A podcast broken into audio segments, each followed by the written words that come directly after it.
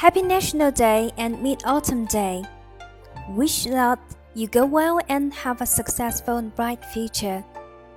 祝大家国庆节、中秋节、双节快乐，万事如意，心想事成。Wish you a perfect life just like the roundest moon in mid-autumn day。